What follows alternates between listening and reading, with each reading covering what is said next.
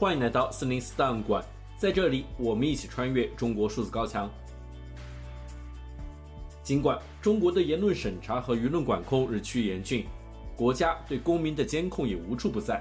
但我们依然可以看到那些不服从的个体，顶着被删号、被约谈，甚至被监禁的风险，对不公义勇敢发出自己的声音。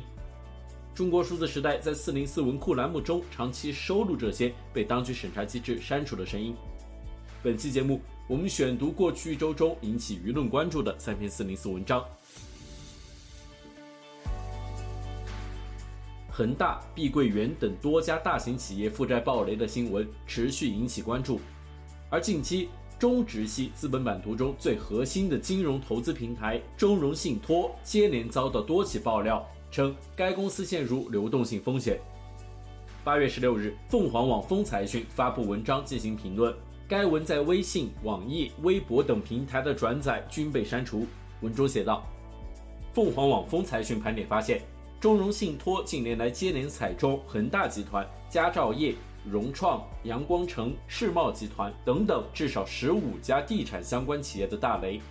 而中融信托由于本身巨大的企业关联网络，此次兑付危机还对八家上市公司或造成直接影响，涉及金额超四点一亿元。”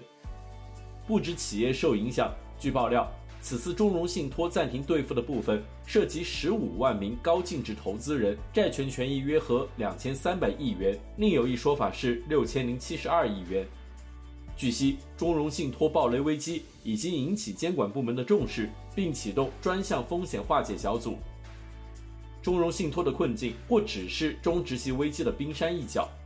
作为国内老牌资本系，中植系资产超万亿。广泛涉猎金融、地产、教育、科技、新能源等等产业，目前仍控制或参股了八家上市公司，但如今这八家上市公司面临着或退市、或待售、或亏损的困境。怀油股份作为中植系曾经的核心资产之一，在八月十一日被正式转让予新疆克拉玛依国资委。基金平台中融基金在二月七日也被以约二十九点四九亿元的高溢价卖身国联证券。三月份，博纳影业董事长于东通过旗下的北京捷成盛茂企业管理资讯有限公司接手了中植系和世茂集团合作开发的北京 IN 三里项目。关于中植系金融风险的调查更不曾断绝。凤凰网风财讯注意到，此前便有消息称，中植系的四大财富管理平台。恒天财富、星湖财富、大唐财富、高盛财富有约四千亿的资金缺口，其中恒天财富曾传出部分高管被边控，而网上溯源会发现，中融信托的危机导火线之一就是房地产。中融信托钟爱房地产投资，其涉房规模在二零二零年曾一度飙升至一千二百九十一点五零亿元，尽管之后涉房规模有所降低，但截止二零二二年六月末。中融信托的存续房地产业务规模仍有七百九十三亿元，且所涉房地产项目多有延期。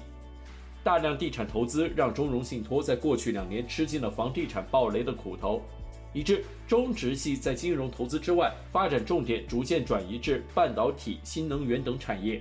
不过，凤凰网风财讯留意到，中融信托的地产版图似乎并未大幅缩减。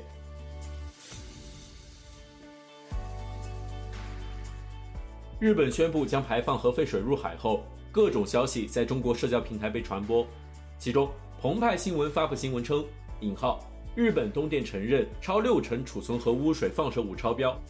对此，歪博的科普园地发布文章进行辟谣。他写道：“东电承认存储的核废水里有百分之六十六放射性物质超标，多可怕的标题啊！”此外，IAEA 直播了实时的数据显示。福岛核电站排放的放射性量远低于设计的上限，氚排放量仅为两百多 BQ 每升，排放计划的上限是一千五百 BQ 每升，而 WHO 饮用水上限是一万 BQ 每升。也就是说，在本来就设定非常保守的排放上限之下，如今的实际排放还更为保守。结果，中文互联网不干了，纷纷指出，这些数据都来自东电，IAEA 从来没有独立采样检测。东电和 IAEA 只测了少数放射性元素，还有很多没有测，等等等等。行吧，咱就趁号还在，继续这已令人啼笑皆非的核废水辟谣之旅。爆款新闻：东电存储的核废水百分之六十六放射性超标。一看到这个六十六的数字，我都乐了。报道这个新闻的记者觉得这是坏消息吗？如果这个数字是真实的，是非常好的消息啊，简直太好了。为什么？因为根据二零二一年四月日本公布核废水排放的初步计划时的数据，二零二零年十二月时，东电存储的核废水里有百分之七十一放射性超标，也就是没达到可以排放的水平。二零二零年底到现在过去不到两年，超标比重从百分之七十一下降到百分之六十六，减少了百分之五，这难道不是好消息吗？福岛核废水排放有两类放射性物质的指标，一个是氚。另一个是除氚以外的其他放射性元素。东电的做法是用 ALPS，是让除氚以外的所有放射性物质都达到排放标准。氚则是利用排放前的一百倍以上海水稀释来降低浓度，达到他们设的排放标准一千五百 BQ 每升，也就是 WHO 饮用水标准的七分之一。网上很多人吵，实际 ALPS 处理水达标的很少，大部分不达标。这不是网民的新发现，东电、日本核能监管机构、日本政府以及 IAEA 早就知道了。所以除氚以外，第一次处理完后放射性总量两千四百多的，再用 ALPS 处理一次就只有零点三五了，符合排放标准。再说了，存储的废水里有百分之六十六超标，有什么关系吗？超标的都会存在那里，只有达标的才会进入等待排放的序列。只要最后排放时有机制确认达标，你管它有多少存货没达标？不管你对福岛核废水排放是什么观点，我认为这观点应该建立在事实基础上。咱不能人家排放是怎么设计的，有哪些监管一点都不知道，或者说的全是错的，就在那里喊东电毁灭全人类吧？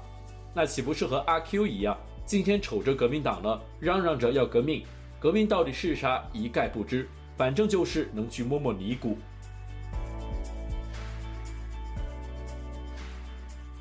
日本福岛核废水排海开始后，中国外交部对此表示强烈谴责。我要重申的是，日本一意孤行，强推核污染水排海，公然向全世界转嫁核污染的风险，这是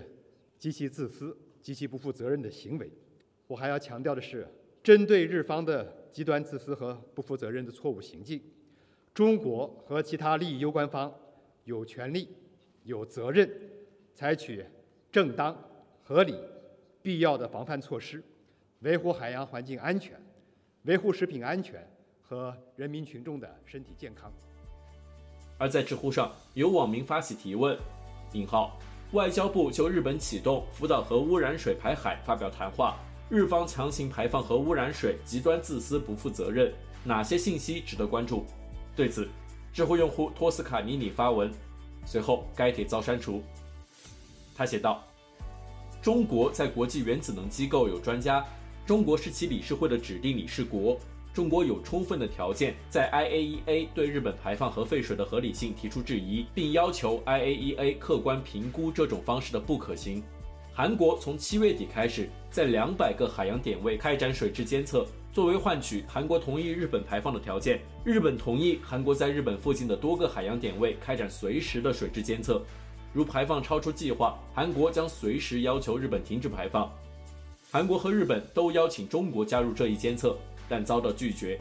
按照相关国际法，中国有权在日本正式排放前起诉日本，并要求暂缓排放。中俄海军在2023年多次绕行日本周边海域，中国有充分条件派遣军舰或科研船只在福岛附近公海海域开展水质监测。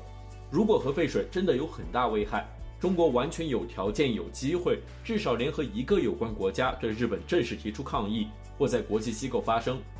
结果以上都没有做，而是选择了以内宣方式鼓动国内舆论，宣扬日本没狗论、日本毒害世界论、日本严重侵害中国安全论、全世界都被美日压制不敢发声论等等。如果一个人声称自己的合法权利受到侵害，但是他既不报警，也不起诉，不找政府，不找组织，不找协会，不找律师，甚至连媒体也不找，而是自己拿个大喇叭到处声讨，说明什么？按照内宣说法，福岛核废水将于两百四十天后抵达我国，会严重影响我国海洋安全，危害水产安全。那么，二零二三年八月选择了禁止进口日本水产，两百四十天后，是否所有国产水产海鲜也都不能食用？如果可以食用，危害可以忽略，你反对了个什么？如果你一边强烈谴责日本排放核废水危害中国安全，另一方面对食用受核废水严重影响的国产海鲜水产毫不在意，请问你究竟如何看待核废水的危害？反核废水运动最终的结局就是和老妖婆窜台一样，把自己举到一个下不来台的位置上。而内宣炒舆论的唯一优点是可以强化美日加强对华打压、国家安全危在旦夕的导向。是增加中国对日本的事实影响力，还是借机强化内宣安全导向？孰轻孰重，在有关部门的选择面前一言可知。以上是本期选读的三篇四零四文章，文章全文见中国数字时代网站。这些作品版权归原作者所有，中国数字时代仅对原作进行存档，以对抗中国的网络审查。中国数字时代 CDT 致力于记录和传播中文互联网上被审查的信息，以及人们与审查对抗的努力。欢迎大家通过电报 t e n n y g r o u n d 平台项目投稿，为记录和对抗中国网络审查做出你的贡献。投稿地址请见本期播客的文字简介。阅读更多内容，请访问我们的网站 c d t. dot M E B I A.